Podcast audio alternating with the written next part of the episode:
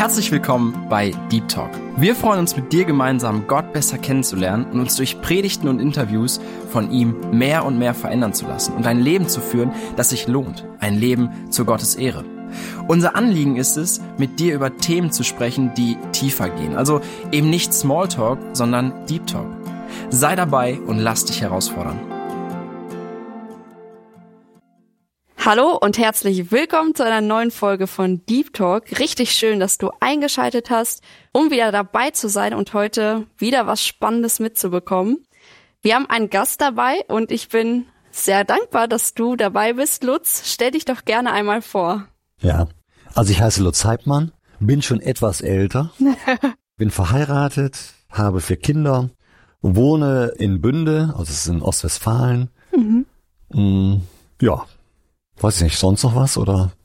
Ja, das wäre auch schon meine nächste Frage, was wichtig ist oder was mich auch sehr interessieren würde. Wie lange du so mit dem Herrn unterwegs bist und ja, auch ein bisschen so zum Hintergrund. Ja, also ich könnte das Jahr gar nicht sagen, wann ich zum Glauben gekommen bin, aber ich mhm. war so Ende 18 oder Anfang 19 Jahre alt. Mhm. Das ist also schon so ein bisschen her. Mhm. War so ein Zeitpunkt, wo ich das gar nicht vermutet hätte. Also mir ging es damals nicht gut und okay. ähm, aber ich würde jetzt auch nicht sagen, dass ich so groß nach, nach Gott gesucht hätte. Mhm. Und bin dann in einer Veranstaltung zum Glauben gekommen, dann bin ich eingeladen worden. Mhm. Ich weiß bis heute nicht, warum ich dort wirklich hingegangen bin. Also, wow. ähm, aber ich bin eingeladen worden, bin mit hingegangen und dann hat's mich so gleich gleich, gleich erwischt. Boah, und vorher auch gar nicht christlich aufgewachsen oder ähm, so? Doch schon. Also meine Mutter, die war, die war gläubig mhm. ähm, und ist auch, auch noch immer, immer gläubig. Das war schon so ein Türöffner, würde ich sagen. Doch, das schon. Aber ich habe jetzt nicht in einer so in einer Gemeinde gelebt mit allem drum und dran. Mhm. Bin als Säugling getauft worden, war, war Teil mhm. von einer evangelischen Landeskirche. Konfirmation war auch da, aber das hat mich jetzt nicht wirklich berührt gehabt. Mhm. So, das, das nicht. Und dann in dem Moment, wo es dich so gepackt hat, was hat sich dann so verändert in deinem Leben? Warst du dann direkt voll dabei? Wusstest irgendwie, ach ja, das macht man jetzt so? Oder wie waren so die ersten Schritte? Also ich muss sagen, das war, das war für mich erstmal sehr überraschend. Mhm. Ähm, überhaupt in so einer Veranstaltung zu sein, wo ich auf einmal spürte, hier geht es wirklich um mich und ich fühle mich ja angesprochen. Mhm. Und das war so, so, so richtig mit so Erklärung von Jesus, was, was mich von Jesus trennt, nämlich, nämlich Schuld, also Fehlverhalten mhm. und so mhm. diese Möglichkeit, so im Anschluss nach vorne zu kommen, darüber mit jemandem zu reden, zu beten und im Gebet so mein Leben so, so diesem für mich unsichtbaren Gott anzuvertrauen. Mhm, mh. Und das war für mich, damit habe ich überhaupt nicht gerechnet, dass sowas gibt. Mhm. Ich habe das dann gemacht unter Tränen. Das hat mich äh, sehr bewegt, weil es mir damals auch nicht sehr gut ging. Mhm. Und ich muss sagen, ich habe sofort gespürt, dass es einen Gott gibt, mhm. das war mir vorher so nicht klar oder es war, es war nicht spürbar für mhm. mich. Mhm. Und das habe ich sofort gespürt, es gibt einen Gott und ich hatte auch so diese Hoffnung, dass es jetzt irgendwie mit mir besser werden könnte. So. Aber das hat sich alles auch noch sehr unsicher angefühlt. Also ja, ich, ja. das war eher so, so, so, so die, die spüren und jetzt so, so, so überlegend, ja, wie geht das jetzt so weiter? Mhm. Und dann habe ich zu Hause aber gemerkt, ich konnte beten. Mhm. Also das hat sich sofort eingestellt. Und ich konnte auch in der Bibel lesen und das verstehen. Jetzt, jetzt nicht alles, aber dass ich merkte, da, da redet Gott, Gott zu mir. Also das hat sich zum Beispiel sofort verändert. Und dann ein paar Dinge, so was so die Lebensordnung anging und Dinge dort zu verändern, das auch. Mhm. Und hat sich deine Krise, die du so hattest, dann auch wirklich verbessert? Oder? Ja, das hat sich verbessert. Es gab immer noch mal Abstürze, mhm. die auch sehr demütigend waren. Also das war überhaupt nicht schön. Und das hat, würde ich sagen, noch auch Jahre gebraucht, mhm. ehe ich so da so eine Lebensordnung in mein Leben hineinbekam, wo ich merkte, da kommt jetzt Frieden rein. Ja. Mhm. Und der nicht irgendwie alle Vierteljahr wieder, wieder, wieder einbricht, sondern so ein Frieden, der wirklich langanhaltend da ist. Und das war super. Ja. Oh, schön. Ja, ich habe das auch selber bei mir erlebt, dass so ein paar Dinge, also wir nennen das ja Bekehrung, ne, was dann so ja. passiert, wenn man sein Leben halt einfach Jesus hingibt. Und ein paar Dinge, die sind einfach weg. Man hat nicht mehr damit zu kämpfen. Und andere Dinge, das ist einfach ein Prozess und wo man halt Stück für Stück den Herrn mhm. auch besser kennenlernt. Ja, und es freut mich sehr, dass es dann ja jetzt doch schon eine lange Zeit, dass du ja. mit ihm unterwegs bist. Und jetzt kommen wir mal so zu deinem Lebensunterhalt. Du bestreitest ihn ja durch drei Haupttätigkeiten, sag ich mal. Welche sind das? Ja, ich versuche das immer so am besten äh, darüber zu erklären, weil mein Leben sonst immer so immer, immer recht bunt ist. Also Meine erste Tätigkeit, ich arbeite als Pastor im Bereich mhm. Gemeindegründung, also bin Pastor der Freien Evangelischen Gemeinde in Bünde und die haben wir vor 14 Jahren gegründet und von da aus auch so andere Gründungsinitiativen so mit auf den Weg gebracht und die wir auch teilweise noch, noch betreuen. Das mache ich so Teilzeit zwischen einer halben Stelle, also 50 Prozent Stelle, mal eine 60 Prozent Stelle, mal auch eine 65 Prozent Stelle. Das wechselt immer so von, von Jahr zu Jahr, mhm. je nachdem, wie viel Arbeit dort anliegt. Und dann ist es noch so, dass wir als Familie ein paar Immobilien aufgebaut haben und die auch in der Vermietung haben. Mhm. Da geht auch mal Arbeit rein. Auch ständig. Das muss auch in, in Stand gehalten werden. und der dritte Bereich ist, dass ich so Führungsseminare anbiete. Und damit Schafen. So, das ist so eine freiberufliche Tätigkeit. Ja, und das läuft ja manchmal nebenher, aber äh, wenn es dann dran ist, dann nimmt das auch sehr viel Zeit und Kraft in Anspruch. Mhm. Ja, ihr habt einen sehr spannenden Titel dafür ausgewählt, scharfsinnig, mit so einer besonderen Schreibweise. Also alle, die jetzt im Video zuschauen, wir können das auch gerne mal einblenden. Genau, das ist so ein Coaching, Führung. Vielleicht kannst du genauer erklären, was sich da speziell hinter verbirgt. Ja, also wir bieten Führungsseminare an zum Thema Menschenführung und zwar mit Schafen. Mhm. Das ist so das Besondere an, an, an diesen Seminaren. Also ich sage das immer, ich mache nicht nur das Seminar alleine, mhm. sondern mit meinen vierbeinigen, wolligen Freunden. Ah. So, ne? die, die, die sind äh, Teil des Konzeptes und ja, genau, mhm. das ist so mhm. das Besondere. Wie viele Schafe hast du denn? Äh, das ändert sich immer so ein bisschen. Im Moment sind es zwölf, dann sind es dreizehn. Mal werden welche verkauft, mal kommen welche dazu, dann werden auch wieder welche geboren. Mhm. So, von daher ändert sich so die Gruppe. Aber mh, die Idee ist immer, dass es so die Größe einer Kleingruppe hat. Ah, okay. Mhm. Ja. ja, sehr gut. Und ja, was ich auch richtig spannend fände, wie du überhaupt darauf gekommen bist. Also was hast du ursprünglich gelernt oder beruflich gemacht und mhm. wie kommst du jetzt zu Schafen? ja, also ich habe schon Schafe in der Jugend gehabt. Das ist irgendwie so wie andere Fußball lieben oder, oder Musik äh, lieben waren das bei mir schon schon immer Schafe mhm. und ich komme aber nicht aus dem landwirtschaftlichen Haushalt. Mhm. Von daher war das jetzt auch gar nicht so einfach, irgendwann mal an Schafe dran zu kommen und so ein paar Wiesen zu haben und so aber das war möglich. Aber ich bin dran gekommen, weil ich als Pastor, da war ich so Anfang 40, mhm. gemerkt habe, wie komplex doch Menschenführung ist. Und ich habe auch gesehen, dass da Kollegen, also Pastorenkollegen, mhm. auch immer wieder mal an der Stelle gescheitert sind. Mhm. Also in Burnout geraten sind, nicht, weil es zu viel Arbeit war, sondern mhm. weil so die Probleme und Konflikte, die damit zusammenhängen, sie überfordert haben. Mhm. Und ich bin immer so äh, dran langgeschraubt, sage ich mal. Also ich kenne das äh, oder ich kann da gut hinfühlen, mhm. dass es einem zu viel wird. Aber ich habe immer irgendwie, bin doch durchgekommen mhm. und habe dann mir überlegt, woran lag das oder liegt das? Mhm. Weil ich bin ja nicht besser als die. Und dann habe ich so die Idee gehabt, vielleicht liegt es wirklich daran, dass ich mal mit Schafen umgegangen bin. Wow und dass mich das doch einiges so über das Thema Menschenführung gelehrt hat. So, und dann bin ich dem so auf den Grund gegangen und mhm. ähm, ja, da war das immer noch ein längerer Weg, so bis, bis heute, weil ja. irgendwann braucht man ein Seminarzentrum, man braucht eine Schafherde und Wiesen und Stall und so. ja, ja. Und damals wohnte ich in, in, in Lübeck, also in einer Großstadt, in einer kleineren Großstadt, aber ohne eine Möglichkeit, so, so etwas mit Schafen machen zu können. Also mhm. das war dann noch ein ganzer, ganzer Weg mit so einigen Versuchen auch bis heute, aber das war so, so der, der Ausgangspunkt, mich nochmal mehr in Führungskräfte zu investieren, die zu unterstützen und das eben so, so mit Schafen. Mhm. Dazwischen liegt dann ja aber doch eine Zeitspanne. Was hast du, ich weiß nicht, direkt nach der Schule gemacht oder in dieser Zwischenzeit? ja, ich habe erstmal Tischler gelernt, also einen handwerklichen Beruf. Ich glaube, ohne dem wäre ich daher auch nicht so in diese Bautätigkeit hineingekommen. Okay. Das hat mir geholfen. Bundeswehr, ein Jahr im Ausland, Südamerika, mit Projekten, also Schreinereiprojekten und Viehzuchtprojekten gearbeitet, mhm. theologische Ausbildung in Gießen und dann dort in Gießen meine erste Stelle, dann in, in Lübeck mhm. und jetzt in, in Böhnen in Ostwestfalen. Ja, schon viel rumgekommen. Ja, Sehr ja. gut. Ja, dann habe ich eine weitere Frage und zwar, für welche Zielgruppe sind diese Seminare so gedacht? Mm, es richtet sich eigentlich an alle, die etwas mit Menschenführung zu tun haben. Also dabei ist jetzt weniger entscheidend, aus welchem Berufszweig man kommt mhm. oder womit so die Organisation so inhaltlich beschäftigt ist, sondern es geht immer um Menschenführung. Also ich sag mal, da kommen Leute aus dem Baugewerbe. Das liegt mir natürlich so, so, so nah, weil ich da so Kontakte zu habe. Da kommt aber auch mal eine Gruppe, die kommen aus der metallverarbeitenden Industrie, also die machen so Hydraulik-Speziallösungen, so und haben aber eben auch eine Schweißerei und eine Fräserei und was weiß ich nicht alles, mhm. also die unterschiedlichsten Bereiche. Und dort werden eben Menschen geführt, mhm. kommen aber auch äh, Kindergärten, Lehrer, kommen auch teilweise Eltern, das gibt es auch die zum Beispiel mit Adoptiv- oder Pflegekindern zu tun haben. Man nennt es dort Erziehen, man, man würde es nicht Führen äh, nennen, mhm. aber im Endeffekt geht es eben dort auch um eine Menschenführung. Man mhm. muss irgendwie das so miteinander hinkriegen. Wie kann man es da dann gestalten unter diesen besonderen Bedingungen? Mhm.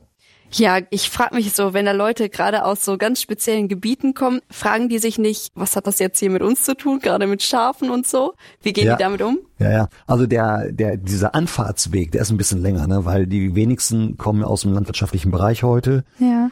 Und haben auch so den Bezug dazu verloren. Ne? Mhm. Ne? Und dann sagen die schon, hm, wieso sollen wir jetzt auf so ein Seminar gehen mit, mit Schafen? Und da muss ja immer so ein bisschen Überzeugungsarbeit äh, leisten. Wenn Leute aus dem frommen kirchlichen Bereich kommen, mhm. dann ist es ein bisschen einfacher, dann kann ich denen relativ schnell erklären, dass ich denen so sagen kann, hey, in der Bibel, mhm. ja, so von Gott her und von der Bibel mhm. her, ist so der Umgang zwischen Schäfer und Schafen das Archebild von Menschenführung. Also die wissen dann, da gibt es so Passagen, der Herr ist mein Hirte, Psalm 23, mhm. und dort wird ja Gott nicht vorgestellt als derjenige, der tausend Schafe irgendwo im Stall hat, sondern der in seiner Funktion Menschen zu führen mhm. einem begegnet und mhm. das super macht. Und von daher Leute sagen, der Herr ist mein Hirte, er führt mich. Ja. Bis dahin, wo Jesus sich als guter Hirte vorstellt, mhm. Gemeindeleiter, nachher im Neuen Testament den Titel bekommen, Pastoren zu sein, also auf dem Lateinischen, im Griechischen ist dann und im Deutschen der Hirte. Mhm da kann ich schon mal so ein bisschen eher da so eine Brücke bauen. Aber ich sage immer, es ist das Archebild in der Antike für Menschenführung. Mhm. Nicht nur im biblischen Bereich übrigens mhm. oder im jüdischen und christlichen Bereich, auch im ägyptischen Bereich, also Pharaonen, die werden immer schematisch dargestellt mit zwei Gegenständen in der Hand. Mhm. Und das eine ist so ein Krummstab, so ein, so ein Hirtenstab, ja, der dient dazu, Schafe einzufangen. Das andere ist immer so eine, sieht aus wie so eine Peitsche, das ist so eine Waffe. Ja, ja die sich gegen so die Feinde eines Schafes richtet. Mhm. Also da hat man es dann auch. Und ich sage immer so, hey, ist Archebild von Menschenführung. Danach ist Jahrtausende geführt worden mit diesem Bild. Also lohnt es sich vielleicht für uns, uns mhm. äh, da nochmal richtig mit, mit zu beschäftigen. Und ja, so, so Bibelkenner, die kriege ich da so, so ein bisschen schneller, weil das äh, mhm. sehr präsent ist. Ne? Und bei den anderen dauert es dann ein bisschen, bis sie dann merken. Ja, genau. Denn da muss ich ein bisschen mehr Überzeugungsarbeit leisten. Aber so, wenn Leute so mit der Bibel sich auskennen, dann sage ich zum Beispiel oft, Mose, bekannte biblische Figur, mhm. ähm, hat das Volk Israel ja in einer ganz schwierigen Phase geführt. Ja. Und dann sage ich immer, und wisst ihr so, wie lange er es geführt hat? Ja, 40 Jahre. Und dann sage ich, und wisst ihr auch, was er davor gemacht hat? Sagen wir, ja, der musste die Schafe hüten. Mhm. Und dann sage ich, und wisst ihr auch, wie lange er das machen musste? Dann kommen sie irgendwie drauf, auch 40 Jahre. Ja. Ist auch interessant, ne? Ja. Er musste erstmal 40 Jahre lang die Schafe führen, ehe er dann das Volk führen durfte. Und ich habe gesagt, ihr müsst jetzt nicht 40 Jahre hier bei mir ein Seminar machen, sondern nur, nur zwei Tage. Äh, äh, aber, aber, aber diese zwei Tage könnten sich ja wirklich lohnen. Also mhm. wenn der Mose das schon so, so darauf vorbereitet wurde, ne? Ja. Auf seine Menschenführungstätigkeit. Mhm. Naja. Ja, ich muss auch gerade an den David denken, ne? Auch eine ja. ganz große Persönlichkeit in der Bibel und ja. auch er war vorher Hirte und wurde dann der König, ne? Ja, und wenn man sich da zum Beispiel mit David beschäftigt, dann wird der direkte Bezug hergestellt. Also es wird gesagt, Jesus, äh, Gott sagt ihm einmal, ich habe dich von den Hürden der Herde weggeholt, um dich zum Hirten über Israel zu machen. Also mhm. Also auch sprachlich wird das in der Bibel, äh, wird der Bezug direkt hergestellt. Mhm. Also was er vorher machen musste, um es danach machen zu dürfen. Mhm. So, und das ist schon immer wieder verblüffend. Ja, voll spannend. Also ich bin immer wieder erstaunt, was es so alles gibt und ja, wie man das auch heute in der heutigen Zeit, gerade du sagst, viele haben so den Bezug gar nicht so richtig zur Landwirtschaft, aber wie wichtig das doch ist, sich mal damit zu befassen und meine Freundin tatsächlich, die war auch beim Seminar ja. von dir, deswegen komme ich auch auf dich. Die war sehr, sehr angetan und die war mit einer Gruppe aus der Kita dort. Ja, und ich finde das mega, mega spannend. Ich glaube, das müssten wir uns auch mehr zu Herzen nehmen. Also wir kommen noch ein bisschen zu Details. Jetzt habe ich aber doch noch mal was Allgemeines und zwar zur Gruppengröße. Wenn man ein Seminar jetzt buchen würde, wie groß ist dann so eine Gruppe ungefähr? Gibt es da Beschränkungen? Ja, also ich sage immer so, acht Teilnehmer wären gut. Ja. Man kann auch mit vier Teilnehmern kommen, man kann auch mal mit elf Teilnehmern kommen, aber dann leidet auch so ein bisschen die Qualität okay. drunter. Warum? Da gibt es so, so zwei Gründe für. Das eine ist, dass man in einem direkten Verhältnis meistens gar nicht so viele Menschen führt. Also ich habe mal, ich war mal Pastor einer Gemeinde, da waren immer tausend Leute im Gottesdienst. Das ist so für eine, eine wirklich deutsche Gemeinde, so aus Hiesigen, äh, ist das wirklich bis heute sehr, sehr groß, mhm. so, so im Vergleich. Aber man hat nicht, ich habe ja nicht tausend Leute im direkten Verhältnis geführt. Also einmal war ich auch der Zweitpastor, nicht der Seniorpastor, einmal das und mhm. äh, war noch am, am Lernen. Aber, aber selbst der hat ja auch nicht tausend Leute im direkten Verhältnis ja. geführt, sondern du hast dann Führungsebenen mhm. und letztendlich führst du immer nur eine Kleingruppe in einem direkten Verhältnis mhm. und die führen dann wieder mhm. hoffentlich auch nur so eine Handvoll oder zwei Hände voll Leute. Mhm. Wenn Leute versuchen, in einem direkten Verhältnis mehr Leute zu führen, geht es auch meistens schief. Okay. Und deswegen mache ich das nur mit einer kleinen Gruppe mhm. an, an, an Schafen und auch mit einer kleinen Gruppe an mhm, Menschen. Mhm. Also Optimum sind acht Personen. Ja, ja, mhm. ja. Wie gesagt, also zehn geht auch, fünf geht auch. Also das ist dann auch sehr intensiv. Das mhm. ist dann auch super. Mhm. Und Leiter geben ja immer etwas. Also die sind ja immer am, am Geben und am Dienen. Und ich finde, wenn die mal zwei Tage bei uns sind, dann sollen sie auch vorkommen als mhm. Person mhm. und nicht wieder untergehen in so einer ja, größeren ja, Gruppe. Ja und gar nicht mit ihren Fragestellungen oder Themen äh, also sie sollen dafür wirklich einen Raum haben, mhm. dass sie als Leiter auch mal wirklich einen Raum bekommen, als Person vorzukommen mhm. und nicht wieder so in der Gruppe zu verschwinden. Ja. Das heißt, es wird auch so direkt auf den Einzelnen eingegangen. Ja, also hoffe ich. Also das ist immer unser großes Bestreben, dass jeder mit seinen Fragestellungen und Themen dann auch vorkommt. Mhm. Ja, schön. Wie häufig kommt das so vor, dass diese Seminare stattfinden? Also wie oft bist du also da so Also maximal zehnmal im Jahr. Darüber hinaus gebe ich noch mal so andere Seminare, das, das, das gibt's auch, oder es gibt ein Einzelcoaching, aber nur mit Leuten, die bei mir mal vor einem Seminar waren. Mhm. Und wegen meiner anderen Tätigkeiten ist das dann auch zeitlich begrenzt. Ja, das fände ich auch spannend. Wie kannst du das so mit Gemeindearbeit verbinden? Das ist ja meistens dann am Wochenende. Mhm. Ja, also das geht jetzt bei uns ganz gut, weil wir haben als Gemeinde nur 14-tägig Gottesdienste. Okay. Äh, nicht jede Woche. Aber 14-tägig sind alle in Kleingruppen. Also an okay. den Wochenenden dazwischen. Ne? Ja. Mhm. Das hat auch was viel mit Führung zu tun. Und äh, ich glaube, wie Gott sich das so vorgestellt hat, sollte jeder nicht nur in einer großen Schafherde Teil sein, sondern er sollte auch Teil einer einer kleinen, überschaubaren Gruppe sein. Mhm. Und deswegen machen wir das so bei uns in der Gemeinde, in unserem Konzept. Und das gibt mir dann aber auch so die Freiheit, da dann so Seminare zu machen. Und viele laufen dann auch in der Woche. Ah, okay, die Kleingruppen organisieren sich selbst dann. Ja, oder nein, das, das Coaching läuft dann in der Woche, ah, okay. ne, dass äh, mhm. Leute auch am wir, mhm. Donnerstag, Freitag kommen oder so. Okay, und nicht nur am Freitag, Samstag kommen. Okay. Mhm. Am Sonntag machen wir nichts. Also da mhm. äh, machen wir auch keine keine Coachings. Ah, okay. Ja, sehr, mhm. sehr spannend. Also, dann habe ich auch jetzt noch eine persönliche Frage, das mit dem Coaching verbunden ist. Und zwar, wir wollen hier jetzt natürlich nichts aus den Seminaren groß durchgehen und schon verraten. Dafür sollen die Leute das ja buchen. Aber gibt es so einen Vergleich, der so zwischen den Schafen und der Gemeinde zum Beispiel dann besteht, der dir besonders wichtig ist? Vielleicht so dein Lieblingsvergleich, den du auch mal hier teilen würdest? Also, mein Lieblingsthema ist so das Kernthema der ganzen Seminare, dass es eigentlich darum geht, es muss ein Zusammenspiel hergestellt werden zwischen Führen und Folgen. Also manchmal fragen mich Leute, ich weiß gar nicht, ob sie wissen gar nicht, ob sie eine Führungsbegabung haben. Und dann sage ich, macht doch mal die Augen zu, so, so, so im Geist und, und blickt hinter euch, so im Geist und seht ihr Leute, die euch folgen oder nicht. So, jetzt merkt man schon, Führung funktioniert ja nicht durch eine Funktion oder ein, ein Job, einen Titel, den ich habe, mhm. sondern eigentlich durch Leute, die mir wirklich folgen. Ja. So, und das ist mir immer wichtig, so darzustellen, es gibt ein Zusammenspiel zwischen Führen und Folgen. Und um dieses Zusammenspiel geht es und beide Seiten sollten es gerne und freiwillig tun. Mhm. Und dann merkt man, das geht nur auf Grundlage von Vertrauen. Und ich glaube, das merken wir in der Gemeinde. Mhm. Genauso, wie ich es bei meinen Schafen merke. Also entweder kommen sie freiwillig hinter mhm. mir her mhm. oder sie lassen's. Und im familiären Umfeld zum Beispiel genauso. Es muss, es muss immer wieder Vertrauen auf beiden Seiten erworben werden. Und manches Mal gibt es auch einen Rollenwechsel. Also Ich war auch schon mal Teilnehmer einer kleinen Gruppe, mhm. die ich vorher geleitet habe. Und, okay, äh, wow. äh, und dann war ich mal über eine Zeit lang wieder nur, in mhm. Anführungsstriche, Teilnehmer. Und das finde ich auch mal ganz wichtig, so zu merken, ja, es, es geht um beides, Führen und Folgen. Mhm. Und beides muss man können und, und, mhm. und verstehen. Mhm. War das damals herausfordernd für dich, dann plötzlich? Ähm, nein, überhaupt nicht. Nee. Weil derjenige, der die Kleingruppe geführt hat, äh, der hat das super gemacht. Okay. Und es hat mir sicherlich auch geholfen, dass ich auch das Folgen gelernt habe. Mhm. Das also sehr, sehr, wie soll ich das sagen, auch freiheitlich zu folgen, aus einer bewussten Entscheidung heraus, mhm. die aber auch mal Nein sagen könnte ja. beim Folgen. Mhm. Ja. Es geht eben um Vertrauen, ne? auf, auf beiden Seiten. Mhm. Ja, wichtiges Stichwort. Okay, ich habe doch noch mal eine spezielle Frage, das habe ich nämlich bei euch gelesen auf der Homepage.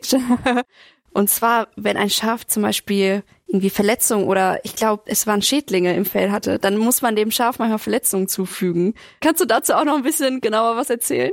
Ja, also ich glaube, ich weiß nicht, um was es da, da geht, aber Schafe verletzen sich, also durch, durch unterschiedlichste Dinge. Mhm. Und ich hatte mal so einen Fall, da sind, haben Fliegenlarven ins Fell gelegt eines Schafes. Mhm. So, und die arbeiten sich vor auf die Haut, diese Larven, mhm. so, und entwickeln sich. Und dann fangen die an, ich sag mal, in die Haut einzudringen, also das Schaf aufzufressen. So, ne? Also so ganz dramatisch. Boah. An einer Stelle. Boah. Okay, so, was, was muss ich jetzt machen? Jetzt muss ich das Schaf einfangen.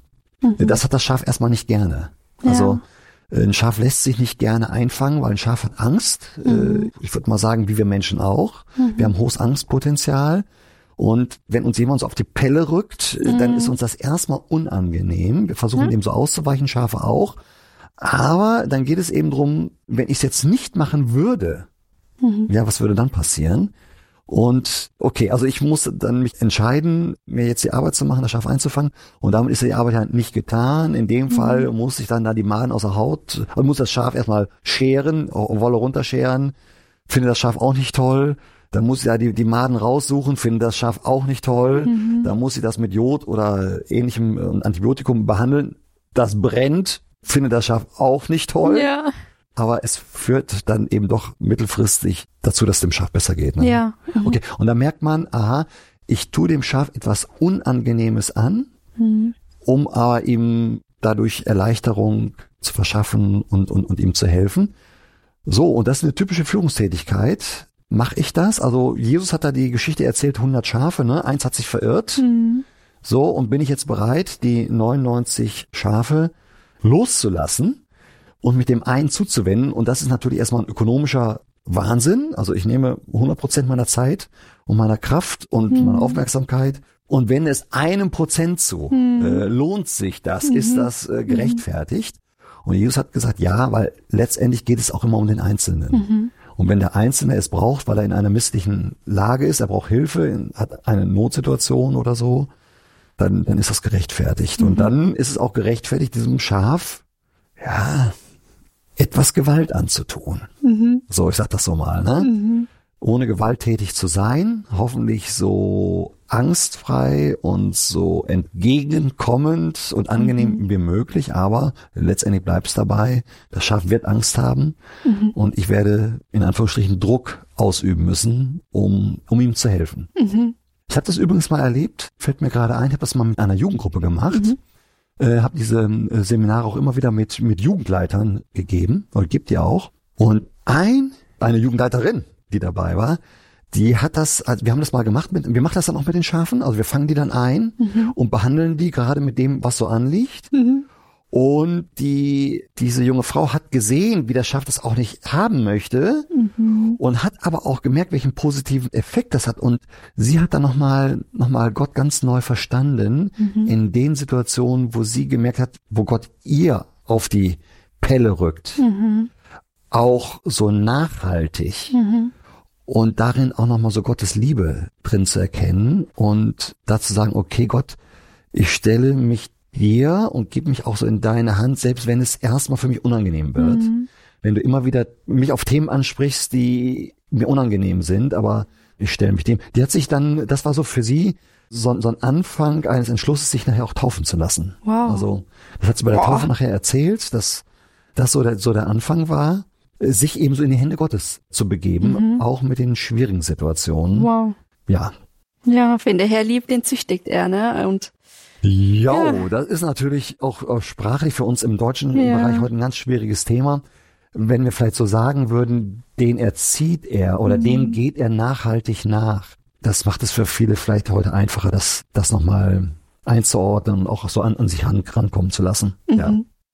Ich habe noch eine persönliche Frage und zwar jetzt bei all diesen Vergleichen, die du dann mit Schafen, Hirten, Herde und so weiter und Menschen dann schlussendlich machst, hast du dann immer auch zu jedem einzelnen Beispiel direkt ganz viele Situationen aus deinem eigenen Gemeindeleben, Führungsleben im Kopf? Ja, und das macht sicherlich auch so die Qualität nachher aus. Also das sagen mir Leute immer so nach dem Seminar, dass sie merken, dass ich immer noch im Führungsalltag bin. Also, mhm. sag mal, wenn man heute führt, der gehört ja auch viel, viel Kleinkram zu und auch mhm. Äh, die einem Mühe machen und die auch äh, Überwindung kosten und gerade das so auf, auf lange Sicht zu machen. Ja. Und ich weiß, wie mühsam so dieser Kleinkram ist und wie sich das so anfühlt. Und das sagen mir die Leute irgendwie, sie merken, dass ich immer noch in der Führungspraxis drin bin mhm. und dass ich auch weiß, wie sich das nachher anfühlt. Und es ist eben nicht nur so eine Flipchart zu haben und sagt, irgendwie die sieben Punkte zum Erfolg und äh, na, das ist nachher alles in der Praxis doch nochmal ganz anders. Und das merkt man, wenn man mit den Schafen macht, die sind ja nicht programmierbar, mhm. die haben auch ein Eigenleben. Mhm. Und viele Praxisbeispiele laufen nachher immer noch mal ein bisschen anders, mhm. etwas komplizierter ab, als man das so mit, mit ein paar Punkten so rein in der, in, in der Theorie hätte. Mhm. Ne? Und das, das merken die schon, das finden die auch gut. Ja. Also wenn jetzt jemand so ein Seminar buchen möchte, wir haben jetzt ein paar so Inputs gegeben, aber da gibt's ja noch sehr, sehr viel zu lernen. Wo kann man das machen? Also wie kann man so ein Seminar buchen? Am besten auf meine Homepage gehen, www.scharfsinn-coaching.de. Ich muss mal gerade selber nachdenken, weil ich bin da nicht selber nicht oft drauf, weil ich auch so viele andere Aufgaben Blenden habe. Blenden wir aber auch gerne ein. Ja, ja, ja. darauf gehen und dann, dann findet man schon mal einen ersten Kontakt. Und am besten ist es, einfach mich mal anzurufen. Also meine Telefonnummer ist da, mhm. um, da kann man relativ schon mal schnell abklären, worum geht es. Also mhm. Diese Art von Seminare, die gebe ich immer, um Führungskonzept zu vermitteln. Mhm. Also was ist dein Führungsverständnis? Was sind deine wesentlichen Führungstätigkeiten? Ich würde sagen, es gibt nur sechs. So, Tools gibt es viele, also Werkzeuge, aber mhm. die, die Grundtätigkeiten sind eigentlich nur sechs und welche Rolle spiele ich dort als Führungsperson? Mhm. Und wenn man das hat, Führungsverständnis, Führungstätigkeiten und meine Rolle als Führungsperson, mhm. dann kriegt man, glaube ich, ein Konzept. Mhm. So, und das machen wir innerhalb von zwei Tagen und sowas findet man dann alles so auf der, auf der Homepage. So eine Erstinfo, aber ich kann auch mhm. immer noch mal was zuschicken und mhm. Mhm. ja, da muss man noch mal drüber reden. Genau, so alles zu preisen und so kann man dann da auch ja, sehen. Das, das findet man dort. Genau. Und was du auch schon erwähnt hast, also es können jetzt nicht nur Leute aus dem christlichen Kontext buchen, sondern vielleicht sagst du noch ja. ein bisschen was dazu. Ja, weil bei Menschenführung geht es erstmal um Menschenführung. Also ob, mhm. ob man Christ ist oder nicht Christ ist, wir sind immer Menschen. Ob ja. wir folgen oder ob wir führen. Mhm. Natürlich für mich ist eine wesentliche Inspirationsquelle, dass ich Gott kenne, und dass er mein guter Hirte ist. Und mhm. äh, ich muss auch sagen, bei jedem Seminar, wo es erstmal um menschliche Führung geht, hat das auch für mich auch immer etwas mit Gott und mir zu tun. Ja. So, aber ich sag mal, wenn ich weiß, da kommen christliche Gruppen, dann kann so dieser Part größer sein und auch mehr Raum einnehmen. Mhm. Und wenn ich jetzt weiß, die Gruppe hat jetzt nicht so, ein, so, eine Beziehung zu Gott, dann fließt das auch mal ein, aber irgendwie mit einer geringeren Dosis. Mhm. Also die Leute wissen alle, dass ich an Gott glaube, mhm. dass es für mich wichtig ist, aber ich sag mal, nachher muss die Praxis es zeigen, ob es wirklich funktioniert, ob es wirklich göttlich ist oder nicht. Mhm, mh. So, ne? Also da geht's dann um, um die, ja, funktioniert es oder, oder nicht. Genau. Ja, dann noch eine Frage. Und zwar, was ist so dein persönliches Highlight jetzt in dem ganzen Themenbereich, was du damit erlebt hast? Das Highlight, oh, also das kann ich jetzt gar nicht so sagen. Da gibt's immer wieder viele schöne Elemente. Einmal hatten wir eine Situation, die fand ich auch ganz klasse. Da hatte die Gruppe nachher ohne mich die Schafe von einer Wiese auf eine andere geführt. Okay. So, das mache ich dann manches Mal. Das wird natürlich begleitet, aber die Gruppe hat das hingekriegt. Und dann sage ich immer, so, und wenn die Schafe dann auf der frischen Wiese sind, so mit grünem Gras und allem drum und dran, dann ist es so für uns wichtig, uns nochmal ans Tor zu stellen oder an den Rand zu stellen und so zu gucken, so dass so den Erfolg zu genießen, ja. oder? Mhm. Ja, und äh, weil es macht ja auch Mühe und so den ein Stück weit den, den Lohn schon auch, auch auch zu ernten. Und das haben wir dann gemacht und die Schafe fraßen dann, das war so richtig schön. Und dann haben wir uns noch so unterhalten über verschiedene Themen, die sie jetzt so gerade so erlebt hatten und was das für ihre Führungspraxis heißt. Mhm. Und während wir da noch so am Schwelgen sind, merkten wir auf einmal, dass die Schafe wieder so Fahrt aufnahmen und auf einmal weg waren, weil die Gruppe oder wir hatten vergessen, vorher auf der anderen Seite das Tor zu schließen. Also die Wiese hatte zwei Tore und dann waren die weg. So, und jetzt, und das fand ich, das so, so, so Führung live. Mh, hm, Dinge laufen manches Mal anders, als wir es geplant haben. Und auf einmal kriegten wir so richtig Stress, weil die liefen auf die Straße und okay. äh, die erste Straße ist nur so, so, so, ein Sackgassenweg, aber die Straße dahinter ist eine Kreisstraße. Mhm. Und innerhalb von Bruchteilen von Sekunden waren wir hier auf dem Weg, um die Schafe wieder einzufangen.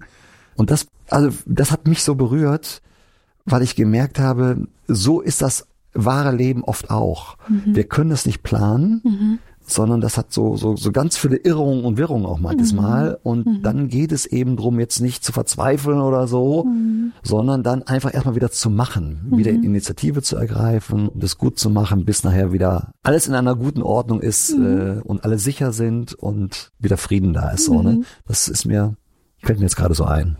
Ein, ein Erlebnis. Und die habt ihr dann auch gemeinsam alle wieder ja, ja, wir haben die, ins Gehege wir, gebracht. Wir haben die alle, alle wieder einfangen können, unbeschadet. Ähm, Sehr gut. Und dann eben auch alle, nicht nur die Hälfte, nicht nur 90 Prozent, ja. sondern müssen auch alle wieder zusammen sein. Mhm. Ja. Mhm. Ja, noch eine Frage. Und zwar ist der Psalm 23 mhm. dein persönlicher Lieblingspsalm oder Bibelver, ähm, ja, Bibelstelle eher gesagt. Ja. Würde ich jetzt gar nicht sagen. Also es ist ein ganz wichtiger Psalm, wie für viele andere Menschen auch. Das ist ja auch Weltliteratur. Also ich kenne auch Menschen, die glauben nicht an Gott, so mhm. unbedingt, aber das ist für sie ein Stück Weltliteratur, was sie auch vielleicht auch in schweren Stunden oder im Todesfall zum Beispiel mhm. auch immer wieder durchaus anspricht. Mhm. So, also unbestreitbar, das ist ein, das sind, ist, ist super, ne? Mhm. Aber ich habe mein, mein Lieblingsvers ist eigentlich aus Jeremia Kapitel 12, mhm. Vers 5 müsste es sein. Und zwar, äh, guck das ruhig, ruhig nochmal nach. Mhm. Ähm, da geht es drum, dass Jeremia in einer misslichen Situation ist, in seiner Führungstätigkeit und auch selbst sehr verzweifelt ist. Jeremia 12, Vers mhm. 5. Ja, da wird dem Jeremia gesagt, in einer Situation, wie gesagt, wo es ihm überhaupt nicht gut geht, weil seine Führungstätigkeit fällt nicht auf fruchtbarem Boden. Mhm sondern er kriegt sehr viel Widerstand und er möchte eigentlich alles hinwerfen. So, und das gehört auch mit dazu zu führen, diese, diese dunklen Stunden. Mhm. Und da spricht Gott ihn aber an und sagt ihm unter anderem, Jeremia, so das habe ich jetzt hinzugefügt, wenn du mit Fußgängern läufst und sie dich schon ermüden, wie willst du dann mit den Pferden um die Wette laufen? Und wenn du dich nur im Land des Friedens sicher fühlst, wie willst du es dann machen in der Pracht des Jordan oder im Dickicht des äh, Jordan? Also da sagt Gott, äh, Jeremia, die Schwierigkeiten, die du jetzt hast, das ist erst der Anfang. Mhm. Das ist eigentlich noch ein Spaziergang. Mhm. Es wird noch viel schlimmer kommen. Mhm. Also hier in der, in der Bildsprache, du wirst nicht nur mit Fußgängern gehen müssen, sondern mit den Pferden um die Wette laufen müssen. Das kommt noch.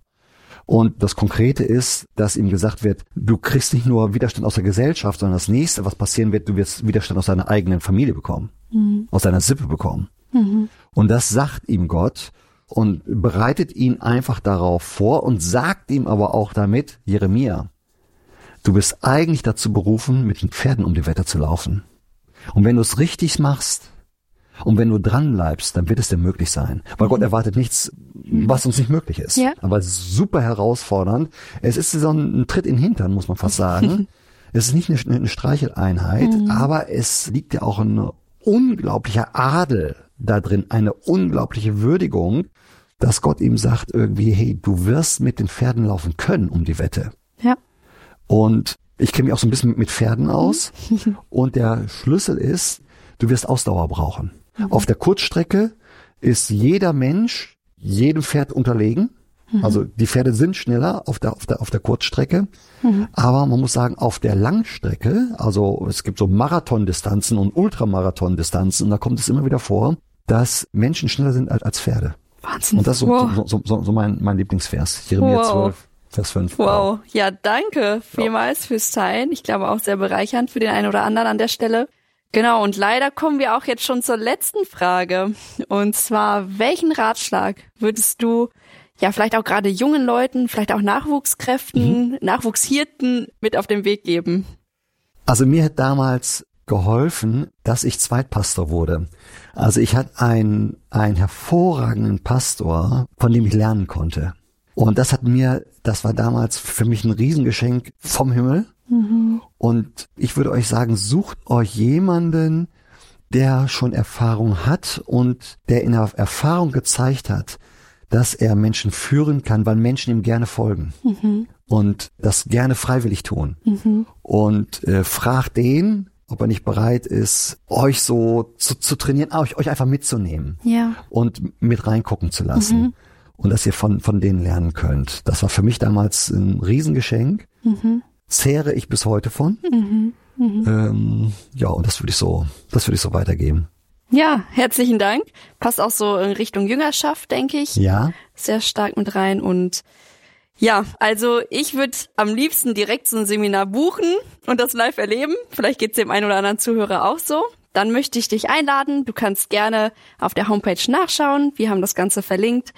Und an der Stelle einfach danke, Lutz, dass ja, du danke, hier warst. Dass ich hier sein konnte. Ja, vielen Dank für den guten Input, den du mitgegeben hast und auch einfach das Ganze vorzustellen, wie das Ganze dazu kam, ist bestimmt auch für den einen oder anderen, der so ein Seminar vielleicht auch schon belegt hat, auch nochmal interessant. Und ja, an der Stelle wünsche ich dir, lieben Zuhörer, Gottes reichen Segen. Nimm das mit, bewege es in deinem Herzen.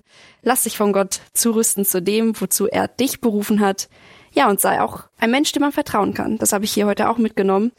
Und in dem Sinne, eine gute Woche. Bis zum nächsten Mal.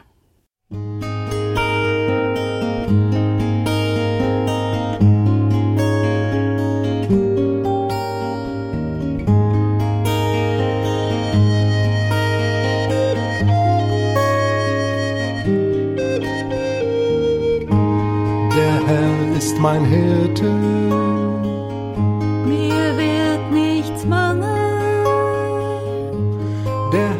ist mein Hirte, er weidet mich auf grünen Auen und führt mich zu stillen Wassern. Er erquickt meine Seele, er führt mich auf rechter Straße, um seines Namens willen, um seines Namens willen.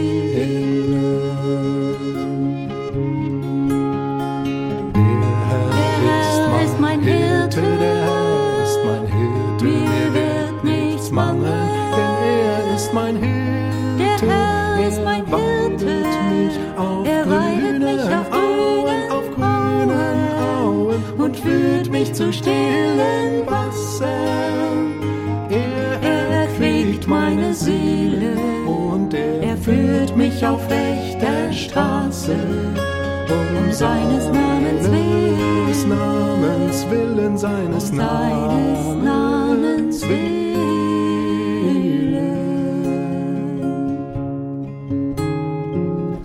Und ob ich schon wanderte finstern Todestag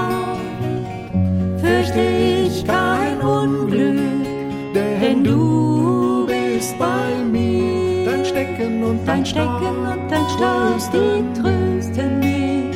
Dein Stecken und dein Stab, die trösten mich. Du, du bereitest vor mir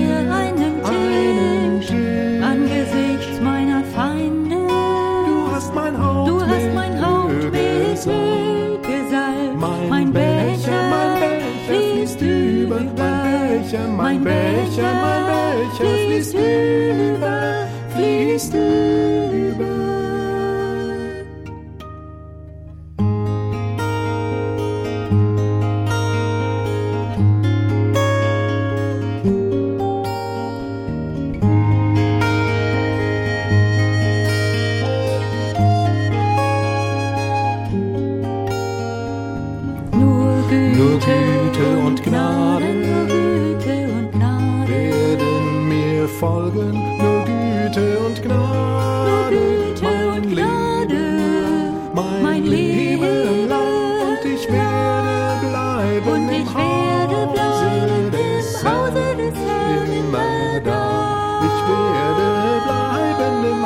Und ich werde bleiben im Hause des Herrn, immer da.